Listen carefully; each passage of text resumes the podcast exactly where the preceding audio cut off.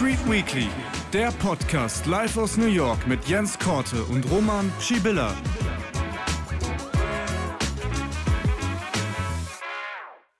Hallo und herzlich willkommen zu einer neuen Ausgabe Wall Street Weekly hier live heute aus Zürich. Normalerweise an dieser Stelle schalte ich jetzt live nach New York zu Jens Korte. Aber es ist unsere erste Sendung in diesem Jahr und es ist gleich eine ganz besondere. Denn vor mir sitzen etwa ja, 80 bis 100 Leute und Jens ist heute bei uns im Studio.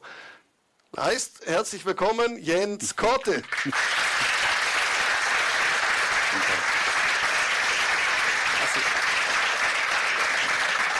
Danke, Happy New Year. Ja, Happy New Year. Äh, Das Jahr ist schon ein bisschen alt.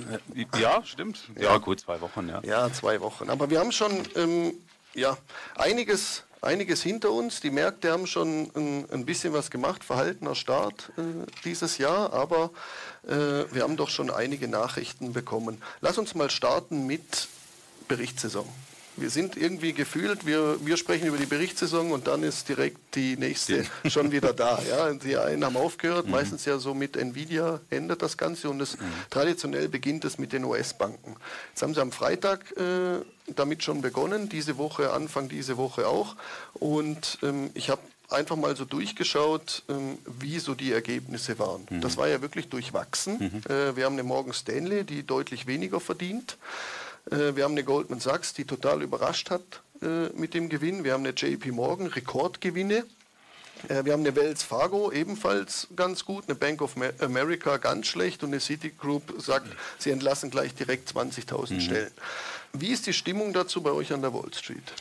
Also genau so. Also ich meine, man hat es ja auch gesehen, irgendwie als Morgan Stanley Zahlen gemeldet hat, ist der Kurs abgetaucht und äh, Goldman Sachs, die haben mit dem Kurs ähm, zugelegt, wobei es ja doch auch eher ein bisschen ähm, mittelprächtig auch gelaufen ist, wenn man sich auch so die Bankenaktien im letzten Jahr anguckt. Also da gibt es mit Sicherheit Bereiche, wo man mehr Geld ähm, verdienen konnte. Aber ja, ich meine, also du hast JP Morgan angesprochen, das ist natürlich schon noch interessant. Ich meine, wir hatten vor einem knappen Jahr eine knackige Krise der Regionalbanken. Wir hatten, äh, gut, wir müssen nicht darüber reden, was hier in der Schweiz auch irgendwie passiert ist im, im letzten Jahr. Und dafür stehen die Banken schon, schon relativ gut da. Und, und wie es halt so ist, jede Krise ähm, bringt dann halt auch ihre Profiteure hervor. Und äh, ich meine, JP Morgan, die haben schon noch davon profitiert, äh, dass sie dann First Republic übernommen haben. Und die haben alleine letztes Jahr einen Gewinn, also wir reden auch nicht über einen Umsatz, einen Gewinn von 50 Milliarden Dollar gemacht. Das ist schon nicht Mhm. Schlecht. Ja. Ja, und äh, trotz, dass du hast gesagt, äh, gerade die kleineren Banken, die gerettet werden mussten, Silicon Valley Bank, Signature Bank, da haben ja äh, vor allem gestern Morgan Stanley und Goldman Sachs haben ja ähm, quasi so ein bisschen das alle vorne rangestellt. Wir mussten in den Einlagen äh, Sicherungsfonds einbezahlen. Das waren, ich habe es mal rausgesucht, 535 bei Morgan Stanley und 529 Millionen bei Goldman Sachs. Ich habe mir dann gedacht, okay, JP Morgan hat irgendwie drei Milliarden einbezahlt.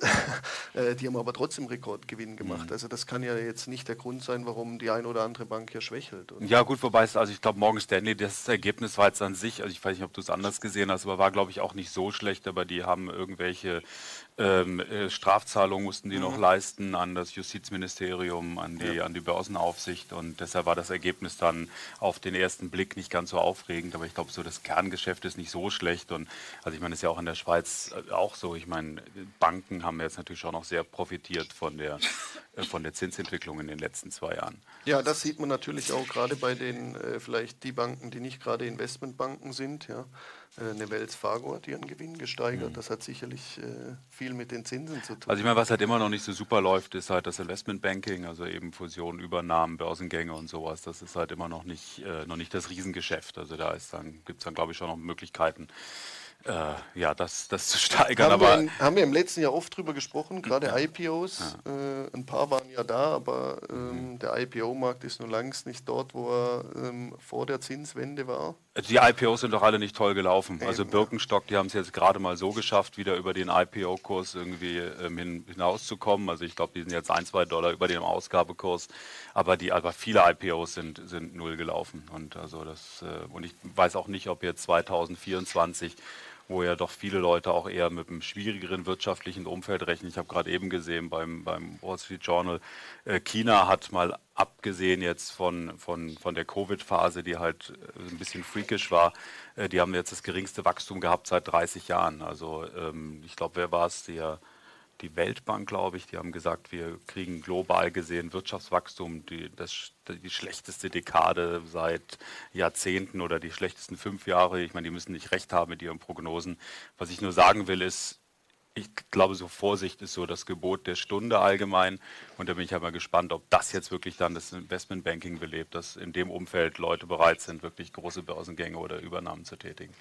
Ja, du hast angesprochen, dass äh, das wirtschaftliche Umfeld, das wird uns jetzt hier auch äh, heute in der Sendung noch ein bisschen begleiten. Lass uns äh, doch da mal äh, noch ein bisschen über die US-Zinspolitik sprechen. Jetzt haben wir CPI-Zahlen aus dem Dezember bekommen, mhm. also Inflationszahlen. Und äh, die waren leicht höher, 3,4 Prozent. Die Prognose war 3,2. Äh, das war unerwartet. Äh, wie, siehst du, wie, wie, siehst du das jetzt hinsichtlich der Zinspolitik? Also wir hatten ja ähm, Higher for Longer, aber dann Ende letzten Jahres war es ja doch dann, vor allem der Markt hat das etwas vorweggenommen, dass sie gesagt haben, okay, Zinssenkungen, die kommen jetzt auf jeden Fall. Wir haben die Jahresendrallye gesehen, das war, ähm, äh, das war alles so ein bisschen getrieben aus der letzten äh, Notenbank-Sitzung, aus der letzten Rede von Paul, der ja schon die Zinssenkung irgendwo in, Aus, äh, in Aussicht gestellt hat. Jetzt haben wir aber diese Situation, Inflation könnte vielleicht doch nicht äh, so zurückkommen, wie der Markt es erwartet hat. Ich persönlich glaube das nicht. Die Dezemberzahlen geben vielleicht auch nicht das ganze Bild, aber es ist ja jetzt schon irgendwo das Risiko da, okay, die Zinsen bleiben hoch, es belastet die Wirtschaft doch äh, stärker als gedacht, wir kommen doch in eine härtere Rezession und dann äh, haben wir doch kein Soft Landing. Hm. Ähm, also ich meine, ich habe hab lange nicht also ich war skeptisch mit dem Soft Landing und ich bin auch immer noch ein bisschen skeptisch mit dem Soft Landing, wobei ich da die letzten Monate daneben gelegen habe, irgendwie mit, äh, dass ich nicht an das Soft Landing geglaubt habe. Ähm, und ich meine, der amerikanische Arbeitsmarkt ist einfach sowas von unglaublich stabil immer noch. Also wir hatten jetzt, ich glaube, den 23. Monat in Folge eine Arbeitslosenquote von unter 4 Prozent. Und das ist die längste Strähne, mhm. dass wir so eine tiefe Arbeitslosenquote in den USA haben, ich glaube seit den 60er Jahren. Also das ist halt ähm, schon irre. Und ich meine, wenn man so einen starken Arbeitsmarkt hat, hat man kein Hard Landing. Also so, so simpel ist das. Und mhm. ähm, äh, und ich meine eben jetzt mit den, mit den Daten da zu, den Konsumentenpreisen, ähm, da gebe ich dir recht, ich sehe jetzt auch keine, keine, keine riesen Inflationstendenz. Aber was ich halt bei diesen CPI-Daten, bei den Inflationsdaten insgesamt halt nicht ganz unwichtig finde, und das ist auch vor allem nicht unwichtig für die Stimmung auch in Amerika, aber ich meine, das große Thema für die Amerikaner ist nach wie vor Inflation. Mhm. Und ja, wir haben jetzt vielleicht noch, was hatten wir, was hast du gesagt, 3,9 oder 3,4 Prozent. Das sind nicht 2 Prozent, aber ist natürlich deutlich besser als 9 Prozent, die wir vor zwei Jahren hatten. Aber was ich halt immer wieder wichtig finde und was es halt zu betonen gilt, nur weil die Preise nicht mehr so schnell steigen, heißt es noch lange nicht, dass die Preise fallen. Also ich meine, die Dinge sind heute immer noch deutlich teurer als vor drei Jahren und das ist eben etwas, was den Amerikanern, ähm, was, die, was die belastet. Und das ist schon auch etwas, glaube ich, wo die amerikanische Notenbank ähm, erstmal bei diesen Zahlen zurückhaltend bleibt, jetzt schnell und aggressiv die Zinsen zu senken. Ich weiß nicht, ist dein Mikrofon oder ist mein Mikrofon? Ich muss mal kurz schauen. Ich hoffe ja. mal, dass es. So, jetzt so. müsste es vielleicht ein bisschen besser sein. Ihr hört uns trotzdem noch? Gut. Ja, das ist gut. Aber ähm, also ich gehe schon auch davon aus, dass wir, und ich meine, das hat, haben ja auch die Aktienmärkte vorweggenommen. Äh, wir hatten ja eine super Performance ab, ab Oktober. Ähm, und ich denke schon, äh, dass, dass wir eben eine, eine, Trendwende haben. Die Zeit der Zinserhöhung ist vorbei. Wir kriegen die Zeit der Zinssenkung. Ähm, die Frage ist halt eben nur, wie viele. Und also ich glaube nicht, dass wir sechs Zinssenkungen kriegen. Also wenn wir sechs Zinssenkungen kriegen in den USA, dann nur, wenn wir tatsächlich das Hardlanding haben. Also ich halte diese, diese, diese dieses Wunschszenario, also wir kriegen ein Soft Landing und trotzdem sechs Zinssenkungen halte ich für unrealistisch. Also entweder mhm. oder. Also entweder gibt es drei Zinssenkungen vielleicht und dann kriegen wir Soft Landing oder wir kriegen sechs, sechs Zinssenkungen plus, aber dann nur verbunden mit dem Hard Landing. Also mhm. die UBS, und das nur ganz kurz, mhm. die hatten zwischenzeit, die haben jetzt auch ein bisschen das angepasst und also nichts gegen die UBS, aber die waren ja teilweise so hardcore drauf, dass sie gesagt haben, Entschuldigung, also nichts gegen die UBS, überhaupt nicht, aber, aber das fand ich schon eine mutige Ansage. Die hatten zwischenzeitlich mal gesagt, äh, eine Senkung um 275 Basispunkte oder sowas 2000 24. Das wäre eine Halbierung des, des Zins in den USA.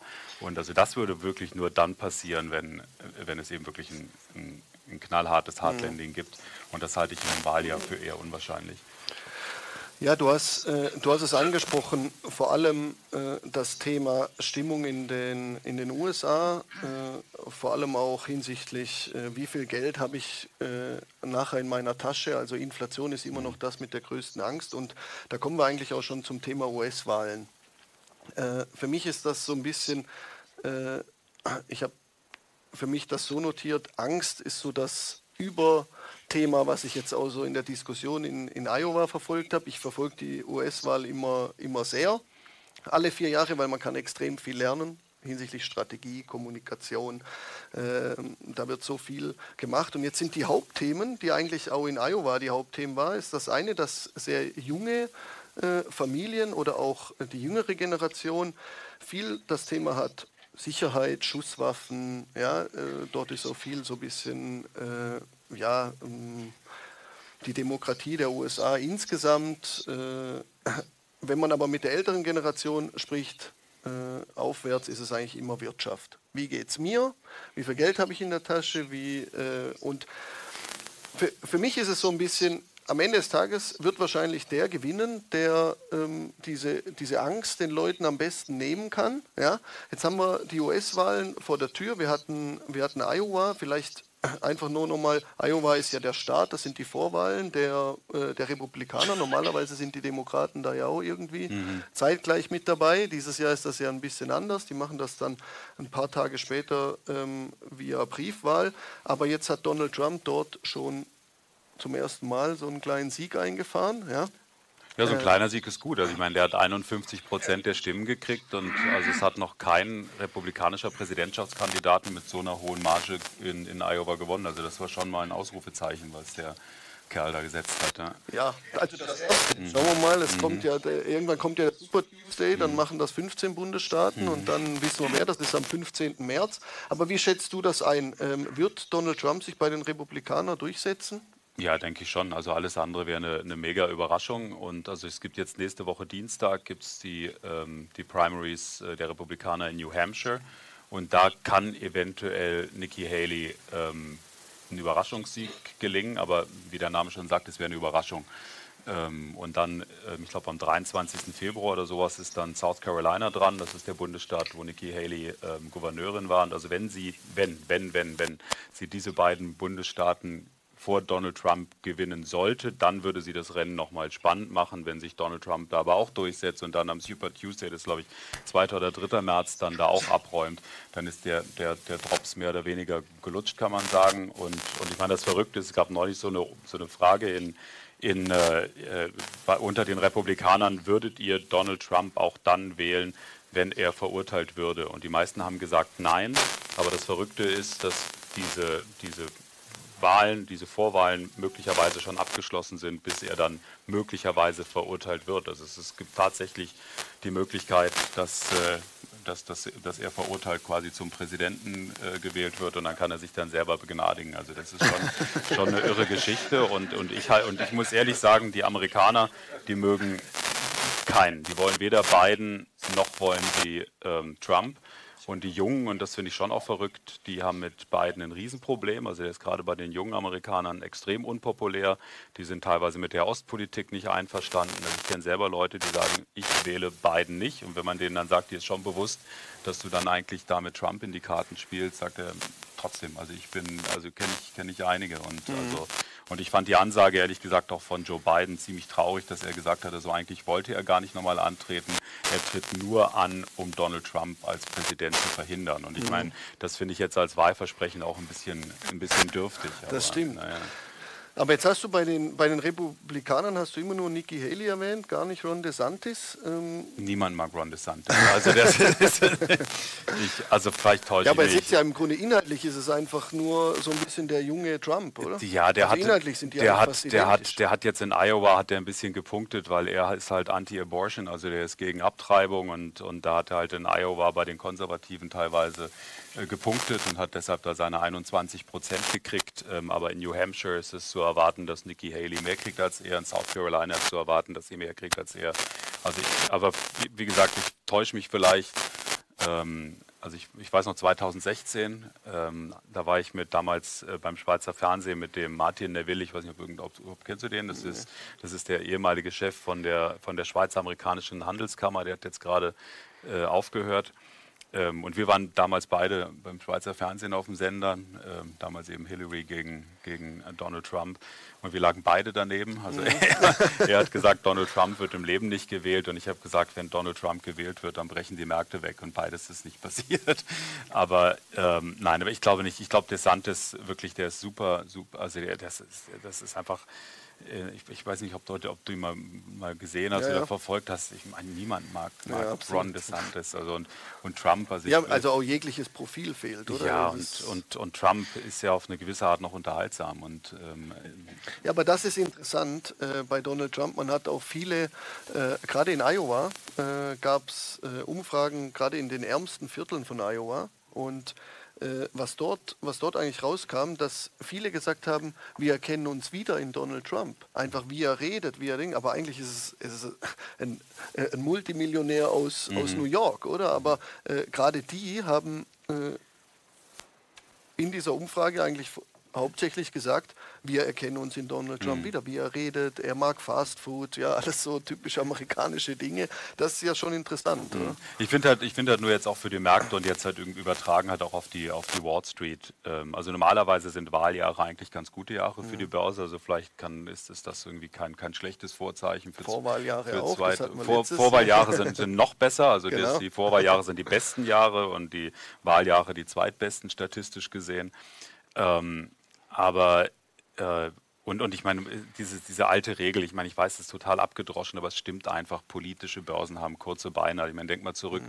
jetzt an den 7. Oktober, ähm, als, als Hamas in Israel mhm. einmarschiert ist und, und diese Terroranschläge durchgeführt haben, da hätte man ja auch denken können, ähm, dass, dass es da wahnsinnige Turbulenzen an den Finanzmärkten gibt. Und das war, sorry, aber das waren für die Märkte war das ein absoluter Non-Event. Also noch nicht mal der Ölpreis ist gestiegen. Das mhm. ist schon irre. Ja. Und deshalb weiß ich auch nicht, also es gibt so, denke ich, für dieses Jahr, da werden wir noch viel weiter in den nächsten Monaten drüber reden, aber es gibt so mit diese, für den Moment so diese drei großen Themen. Das ist halt eben, was passiert mit der Inflation, also mit den Zinsen. Ähm, die gehen tendenziell nach unten. Äh, krieg, kriegen wir das Hard Landing oder kriegen wir ein Soft Landing? Da sieht es momentan eher ein bisschen nach einem Soft Landing aus und dann ist halt die Wahl. Aber ich glaube nicht, dass die Wahl jetzt der super entscheidende Faktor wird. Es ist halt dann wirklich total verrückte Sachen passieren. Jetzt für das ja, Börsenjahr man, 24. Also man liest ja viel, siehst, oder man, ja. Äh, man, liest ja viel. Wenn Donald Trump wieder in Macht kommt, dann kannst du dir wie immer so ein bisschen auswählen, okay, mhm. die Sektoren sollten dann mhm. irgendwie mhm. besser profitieren und wenn beiden, dann sind es halt andere. Bei, mhm. äh, bei Donald Trump ist das typisch Verteidigung, Infrastruktur, Öl, Gas. Äh, jetzt habe ich gelesen, Regionalbanken sollten auch vielleicht profitieren können, weil es irgendwie regulatorische Sachen gibt, die mhm. Donald Trump dann wieder aufheben möchte. Aber ähm, ich glaube, das ist in jedem Wahljahr, aber schlussendlich performen die dann einfach so, wie der Markt performt. Aber für mich stellt sich eher so ein bisschen die Frage, was passiert, wenn Donald Trump äh, tatsächlich wieder Präsident wird, mhm. ob dann nicht auch, also das Land ist ja so gespalten, oder? Und äh, also es, es ist wirklich so 50-50. Am Ende des Tages ist aber die, die US-Wahl ja auch keine ja, im Sinne keine nationale Wahl, dass man einfach sagt, okay, er hat jetzt mehr Stimmen, sondern du musst die, Bundesle du musst die äh, Bundesstaaten bekommen, mhm. oder? Und dort kann ja gut sein, dass eigentlich die Mehrheit der Amerikaner eher äh, gegen Trump wäre, aber er wird trotzdem Präsident. Was macht das mit dem Land? Wie mhm. spaltet sich das Land? Wie sieht es äh, mit, also das ist ja auch das, was man jetzt viel liest, so, äh, wie sieht es mit demokratischen Werten aus, oder? Die Demokratie in den USA, wenn Donald Trump wieder an die, äh, an die Macht kommt. Ich glaube, das sind für mich viel entscheidendere Themen. Ich weiß nicht, ob das tatsächlich Riesenauswirkungen auf die Börse hat, mhm. aber äh, insgesamt ist das schon das, was wir zumindest aus dem Ausland so ein bisschen, wenn wir auf die USA schauen.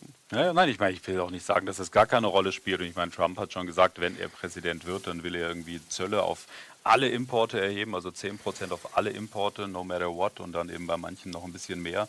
Ähm, und ich meine, man muss ja nur die, diesen, diesen Mugshot von sich ihm angucken. Der hat ja dieses Polizeifoto machen müssen, als er da vorgeführt worden ist. Und ich meine, der guckt richtig, ich weiß nicht, ob du das Bild gesehen hast, aber mhm. da gibt es ja auch so Kaffeetassen mittlerweile mit diesem mhm. Trump-Bild.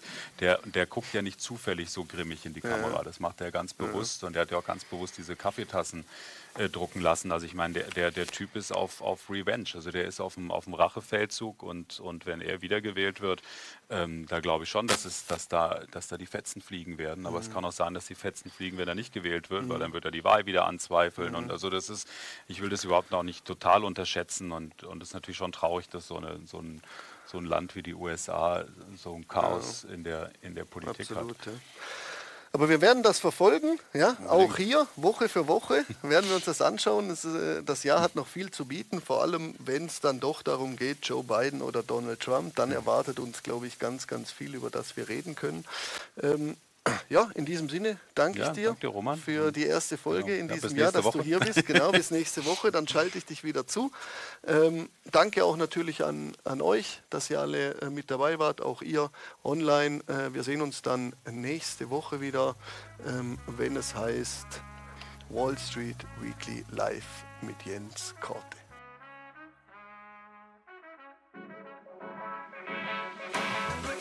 Das war eine neue Folge von Wall Street Weekly.